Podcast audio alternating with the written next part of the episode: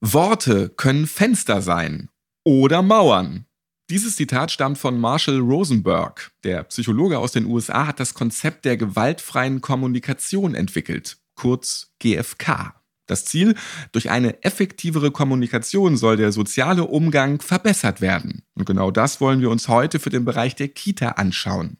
Ich bin Ralf Potzus und haben mir für dieses Thema Philipp Karch an die Seite geholt. Er ist Coach, Trainer und Speaker für Ärgerminimierung. Er kann uns gleich nützliche Tipps für die richtige Kommunikation geben und verrät uns sicher auch, wie er damit umgeht, wenn sein Lieblingsverein Eintracht Frankfurt mal wieder ein wichtiges Spiel verliert.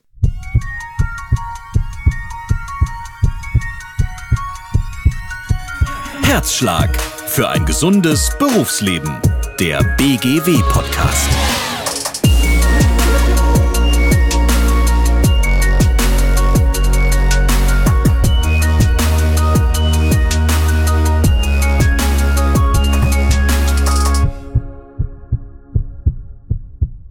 Kommunikation spielt in unserem Alltag eine große Rolle. Gerade im Umgang mit Kindern hat das Ganze noch einmal einen ganz anderen Stellenwert. Wie Erziehende in schwierigen Situationen die Ruhe bewahren, wie sie am besten auf Eltern eingehen und wie Kinder von gewaltfreier Kommunikation profitieren, das weiß Philipp Karch. Hallo Philipp.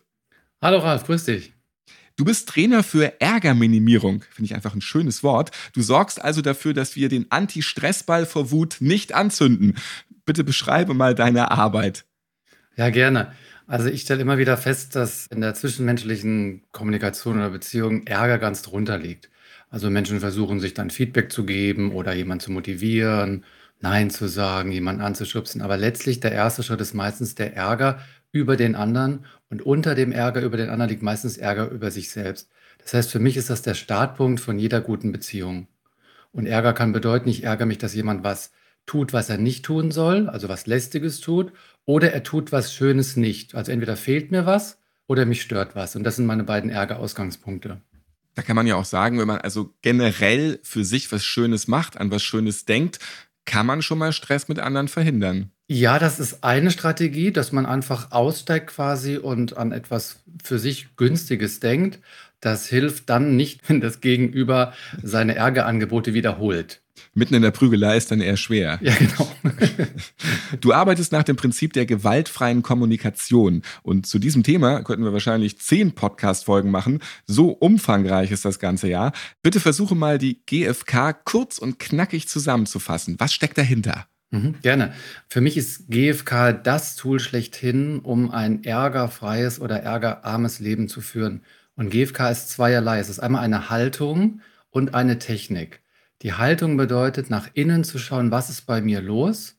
Und wenn ich diese Selbstempathie gemacht habe, dann kann ich im zweiten Schritt auch gut die GFK als Schablone verwenden, um in einem vierstufigen Prozess Feedback zu geben. Und der Kern der GFK ist, welche Bedürfnisse von mir sind unerfüllt und welches Gefühl habe ich deshalb bekommen. Das ist der wesentliche Kern der GFK. Und in jeder Interaktion mit jedem Menschen ist genau das die Frage. Welche Gefühle habe ich gerade warum mein Gegenüber mir welches Bedürfnis nicht oder eben erfüllt hat. Kann man dann auch sagen, in der GfK gibt es quasi keine Schuld? Also Schuld ist oft mit Trauer verbunden oder auch mit einem Urteil und gewaltfrei heißt, dass ich also nicht urteile, nicht bewerte, nicht interpretiere. Und dazu gehört dann auch, dass ich besonders auf Sprache achte, denn die Sprache verrät einfach auf die innere Haltung. Wenn ich also Adjektive verwende, die negativ konnotiert sind, also übergriffig, arrogant, ungeduldig, dann ist das Gewalt, weil es ist ein Urteil und eine Schuldzuweisung. Ist gar nicht so einfach, weil man ständig bewerten möchte, gerade vielleicht auch, wenn der Ärger in einem drin steckt. Kann man vielleicht auch sagen, wenn man versucht, freundlich zu sein, freundlich zu bleiben, nicht zu werten, dass auch Gendern hilft, Gendern ist sicherlich ein Ansatz, nur das ist auch, sagen wir mal, ambivalent, weil ich kenne Frauen, die das zum Beispiel total doof finden, wenn ich dann gendere. Und wenn man dieses genderindikative Binnenkapitelchen oder dieses Sternchen dann spricht, auch in der Sprache, das ist für manche eine Wertschätzung, weil sie wahrgenommen werden. Und für manche ist es eine Verschlimmerung der, der Sprache.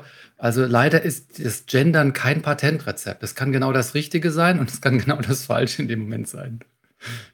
Ist dann gut gemeint und könnte in einer Konfliktsituation je nach Partnerin, je nach Partner durchaus dann weiteres Konfliktpotenzial verursachen. Nun gibt es also keine Schuld. Wie löst man dann aber stattdessen Konflikte? Weil es ist ja eigentlich ganz einfach. Du bist schuld, nun mach es anders. Also ohne Schuld, wie kann ich es jetzt hinkriegen? Ja, das ist eine gute Frage. Und wenn ich es versuche, mal ganz banal zu beantworten, würde ich sagen, es gibt zwei grundsätzliche Haltungen. Das eine ist, ich gebe dem anderen Schuld. Dadurch erhöhe ich mich über den anderen.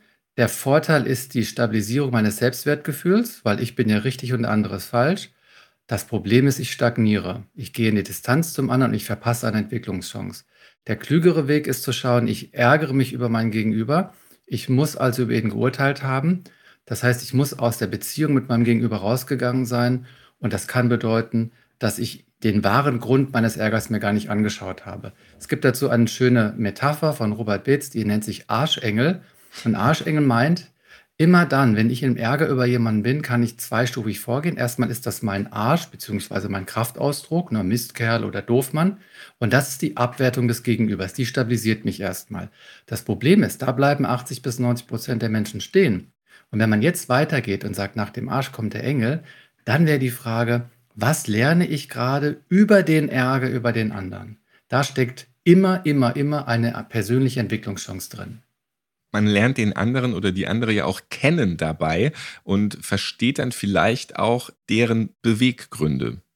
Absolut. Es gibt einen schönen Grundsatz aus dem NLP, dem neurolinguistischen Programmieren, und der heißt, hinter jedem Verhalten steckt eine positive Absicht. Das ist erstmal so, mh, okay, klingt erstmal ganz plausibel, aber es ist extrem schwer in der Umsetzung. Egal, was ein Mensch macht, die Absicht ist immer eine positive. Die Absicht ist nämlich immer das Bedürfnis und es gibt nur gute Bedürfnisse. Wahrnehmung, Wertschätzung, Effektivität, Effizienz, Sicherheit, Frieden, Freiheit. Das sind alles Bedürfnisse, die sind nur positiv. Fraglich ist aber, was der Mensch tut, um sich dieses Bedürfnis zu erfüllen. Ein Beispiel dazu, Videoüberwachung. Videoüberwachung ist eine Strategie, die Bedürfnisse erfüllen soll. Jetzt gibt es ja Menschen, die sagen, Videoüberwachung ist gut, weil die Videoüberwachung erfüllt mir mein Bedürfnis nach Sicherheit. Dann gibt es aber Menschen, die sind gegen die Videoüberwachung, weil ihr Bedürfnis nach Freiheit und Autonomie nicht erfüllt ist. Das heißt, ein und dieselbe Strategie kann mal Bedürfnisse erfüllen und mal nicht. Und wenn ich jetzt jemanden mir gegenüber habe, dessen Verhalten mich total stört, dann kann ich entweder sagen, schlechtes Verhalten, schlechter Mensch, ich gut, er schlecht. Ja, das ist so die profane Herangehensweise und ich werde mich nicht entwickeln. Oder ich sage, ich verstehe noch nicht, warum er dieses Verhalten gewählt hat. Ich würde das nicht wählen. Und dann gehe ich in eine neugierige, forschende Haltung eines kleinen Kindes eigentlich und will rauskriegen, warum der andere das macht. Dazu brauchen wir Humanismus. Und leider Gottes ist Humanismus zurzeit in meiner Wahrnehmung unterentwickelt in unserer Gesellschaft. Jetzt gibt es ja den Spruch, der Klügere gibt nach, schon sehr lange. Aber eigentlich hilft es ja nicht, weil da frisst man dann nur in sich rein. Ne? Absolut. Also ich halte von dem Spruch überhaupt nichts. Das ist eher so eine Manipulation seiner eigenen Feigheit. Ich glaube, wir zahlen einen sehr großen Preis, wenn wir diesen Glaubenssatz jetzt wirklich leben würden. Ich arbeite da gerne mit zwei Metaphern. Das eine ist das scheue Reh und das andere ist der aufbrausende Gorilla. Und das scheue Reh würde genau das machen. Naja, ist ja nicht so wichtig ich gebe mal nach. Und das ist werde ich halt morgen gefressen. Zum Beispiel. Ne? Und dann stabilisiere ich mich zwar in der Gegenwart, indem ich äh, dieser Konfrontation aus dem Weg gehe, aber hinten raus zahle ich wahrscheinlich einen Preis. Und ich kenne das bei mir, Asche auf mein Haupt. Wenn ich tagsüber im scheuen Reh bin, weil ich die Klappe halte, dann sammle ich das wie kleine Erniedrigungen an. Das ist wie so ein Kanister, wo was reinkommt. Die Frustration wird immer größer, dann komme ich nach Hause und dann kommt mein Sohn, 14 Jahre alt, runter und deckt nicht den Abendessentisch mit, sondern greift einfach ins Gemüse rein und die Hälfte fällt raus. Und ich flippe aus, wie ein aufbrausender Gorilla. Gott sei Dank mittlerweile nur noch innerlich und nicht äußerlich. Und das tue ich, weil ich im scheuen Reh war. Deswegen halte ich überhaupt nichts von dem Satz, der Klügere gibt nach. Ich würde sagen, der Klügere findet einen Weg, sich zu behaupten, indem er sich mitteilt. Und zwar selbstfürsorglich für sich und sozialverträglich. Und diese Kombination Selbstfürsorge und sozialverträglich ist total schwer, weil es ist immer einfacher, nur an sich zu denken oder nur an den anderen. Schauen wir in die Kita. Gibt es überhaupt eine komplett gewaltfreie Erziehung? Also wenn ich zum Beispiel als Erzieher oder Erzieherin mit mehreren Kindern an einer Straße stehe und plötzlich rennt ein Kind los, obwohl ein Auto angerast kommt, dann packe ich doch reflexartig das Kind an der Jacke oder rufe ganz laut Theoretisch wende ich ja auch hier Gewalt an, körperlich oder verbal. Ich kann die Frage nachvollziehen und dennoch würde ich die Frage anders stellen.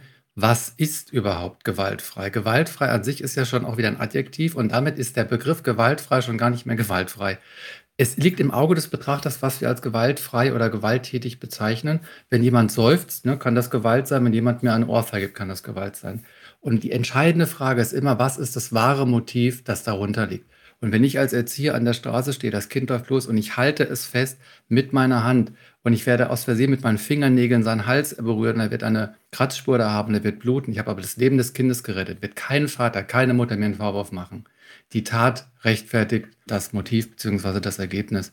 Deswegen ist es extrem schwer und ich finde auch wichtig zu gucken, was ist für mich Gewalt, wo fängt Gewalt an und ähm, das Kind eben mit einem lauten Schrei oder mit einer ruckartigen Bewegung festzuhalten, dient dem Zweck, dem Bedürfnis des Überlebens.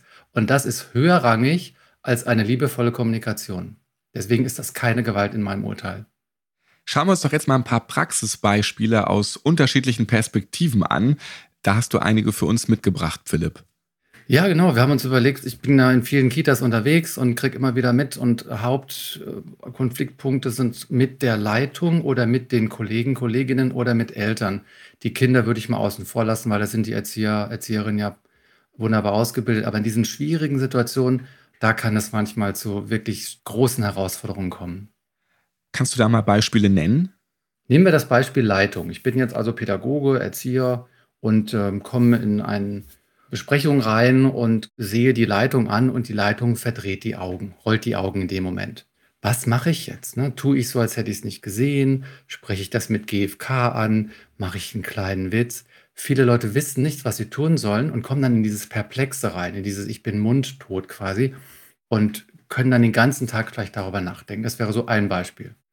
Oder ein zweites Beispiel unter Kollegen, Kolleginnen. Die eine macht es gerade etwas schneller als die andere und kommt dann mit den unterschiedlichen Geschwindigkeiten nicht klar und weil sie das nicht wirklich gewaltfrei mit GFK auf den Punkt bringt, sagt sie vielleicht so einen Satz wie, ah, du bist immer ungeduldig. Ja, und das ist natürlich ein Ärgerangebot, ein Stressangebot für die Kollegin.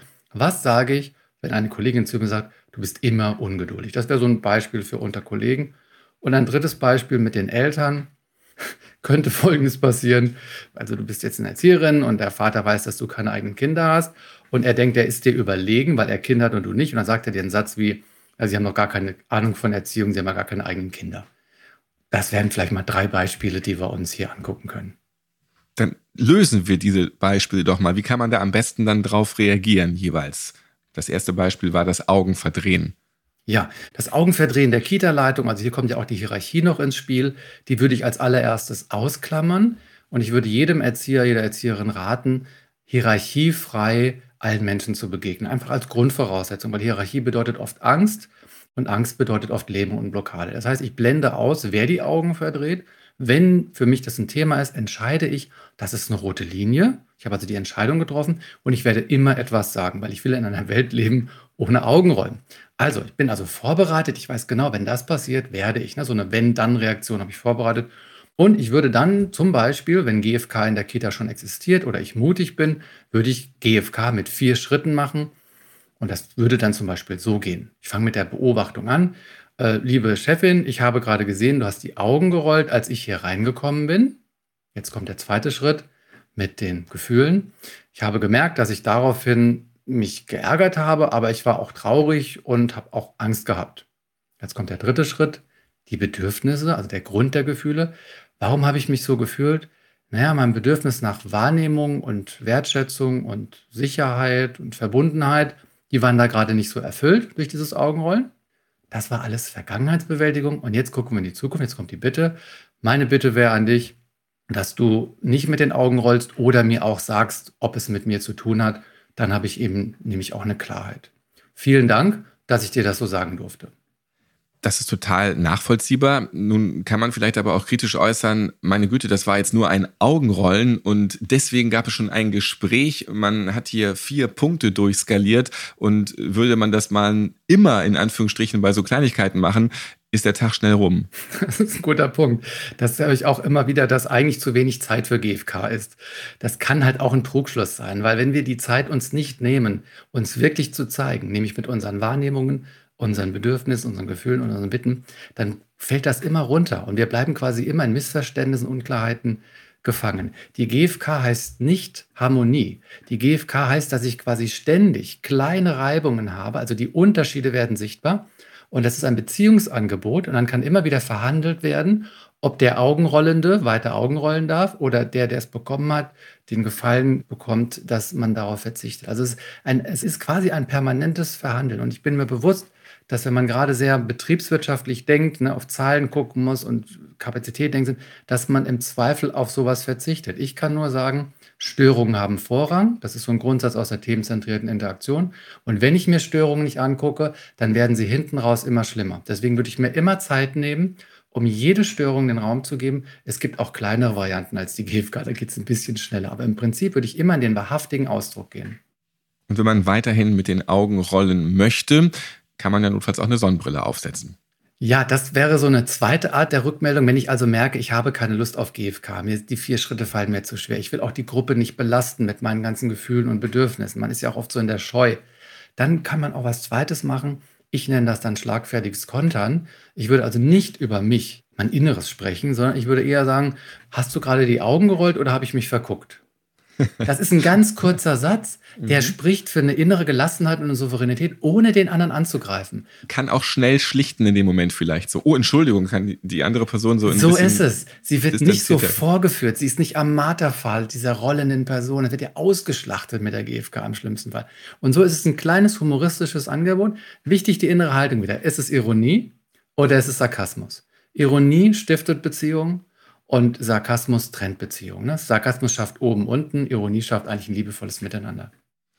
Gucken wir uns nochmal dein zweites Beispiel an. Das war die Kollegin mit der veränderten Tonlage immer ungeduldig. Wie reagiert man denn da jetzt mit der GfK? Also mit der GfK die vier Schritte wieder. Du hast gerade zu mir immer ungeduldig gesagt. Also ich würde immer wiederholen, damit der andere quasi gezwungen ist zu nicken. Also er muss quasi Zähneknirschen zugeben, dass er was getan hat. Mhm. Erst dann würde ich weitermachen, weil sonst wird er das leugnen. Du hast gerade gesagt, immer ungeduldig. Ich merke gerade, ich bin wütend und weiß auch nicht, was sonst noch ist. Ich glaube, ich bin auch traurig. Immer ist eine Verallgemeinerung. Ne? Das bin ich nicht. Also wenn ich schon ungeduldig bin, dann sag bitte jetzt gerade oder wann, aber nicht immer. Das macht mich schlechter, als ich bin. Und was ist überhaupt ungeduldig? Na, was meinst du denn damit? Und jetzt hat man nämlich den Ball elegant rübergegeben. Jetzt muss die andere Seite definieren, was ungeduldig ist. Und dann kommt eine schöne Chance für mich noch. Dann erklärt die nämlich, was ungeduldig ist. Und dann sage ich, ach so, das ist für dich ungeduldig. Dann bin ich gerne ungeduldig, weil das ist für mich zielstrebig. Das heißt, ich habe das regeframed. Ich habe aus dem ungeduldig was Negatives eine positive Eigenschaft rausgearbeitet, nämlich zielstrebig. Und das ist auch wieder dieser Spagat zwischen, ich darf so bleiben, ohne gekränkt zu sein und ich kränke dich auch nicht. Vorausgesetzt, der Stress-Sparingspartner oder Partnerin spielt das Spiel mit. Man kann ja auch schnell den Deckel drauf machen und sagen, ach, über so einen Kram habe ich jetzt gar keinen Bock zu diskutieren. Ja, ich auch nicht. Also da braucht es dann wirklich Schlagfertigkeit und ähm, eine super Technik ist einfach nur zustimmen. Du bist immer ungeduldig. Ja, ja, das stimmt. Das ärgert ziemlich viele Leute und die merken, dass sie mit dieser Technik keinen Erfolg haben. Dann schauen wir uns noch einmal das dritte Beispiel von dir an, der Klassiker. Und das werden viele Mitarbeitende aus der Kita kennen. Sie haben doch gar keine Ahnung von Kindererziehung. Sie haben doch nicht mal selbst Kinder. Das ist der schwierigste Fall aus meiner Sicht, weil der hat etwas gesagt, wogegen ich nichts machen kann, wenn der Fall wirklich so ist. Das heißt, hier gibt es auch kein Rumpalieren. Ich würde jetzt auch nicht mit GFK erzählen, welche Gefühle das bei mir macht, weil das wäre wahrscheinlich nur die nächste Steilvorlage für ihn.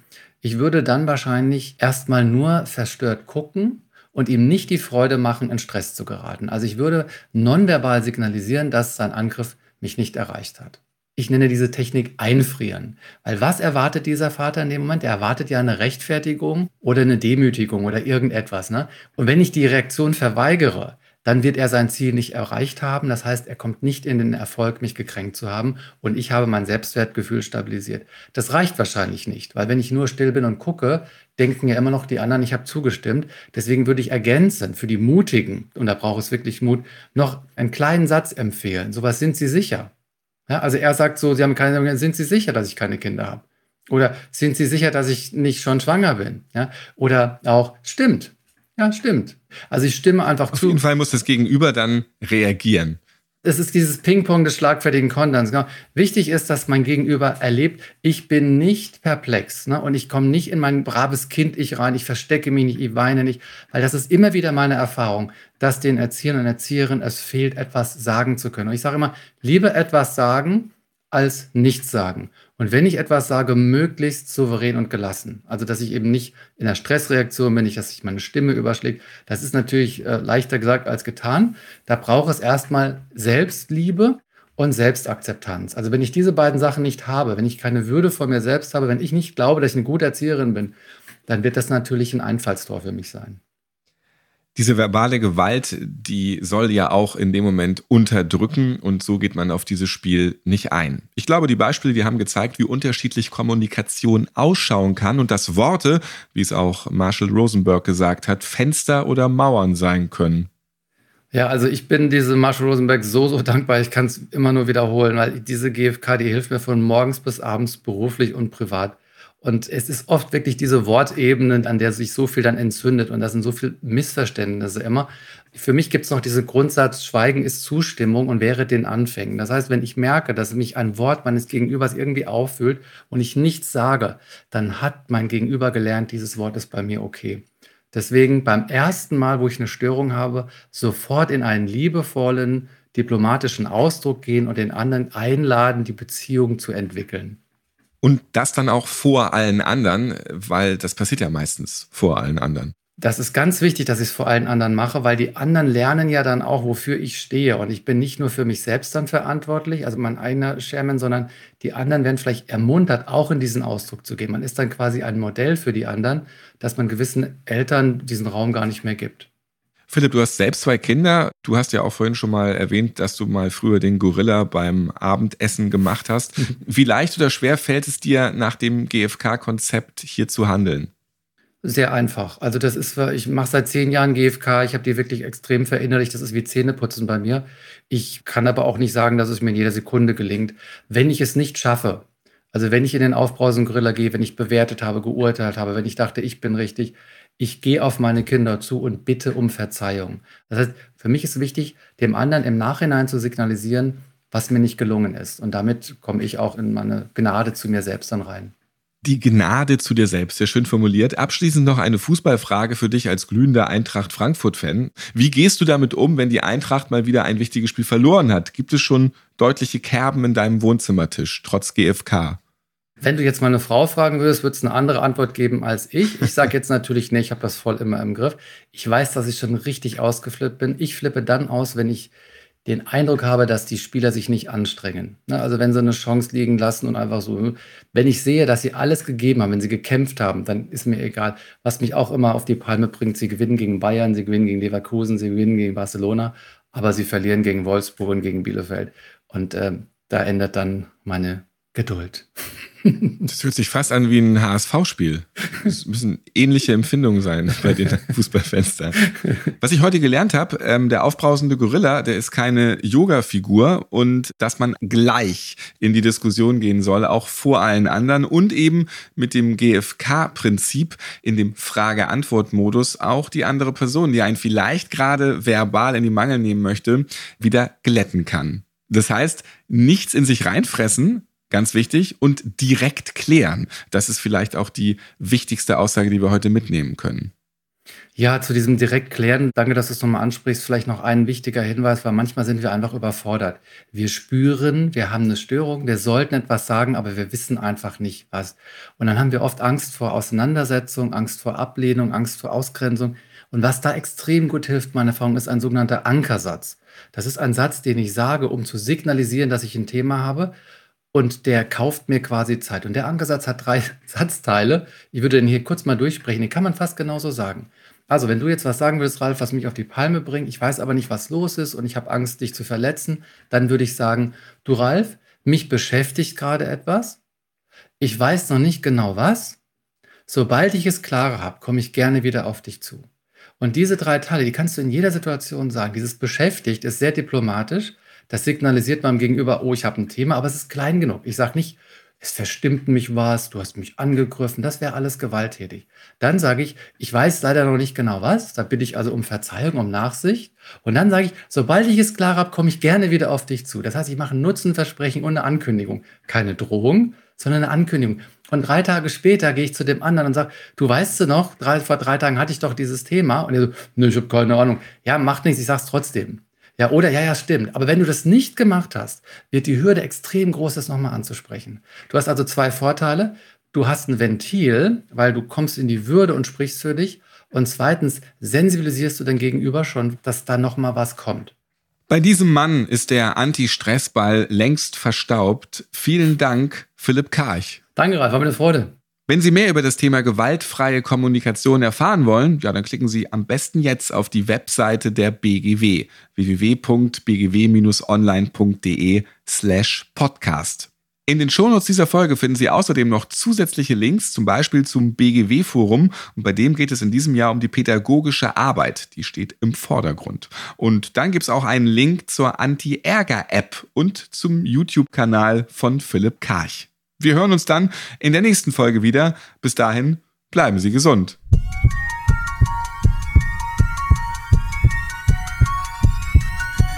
Herzschlag für ein gesundes Berufsleben. Der BGW-Podcast.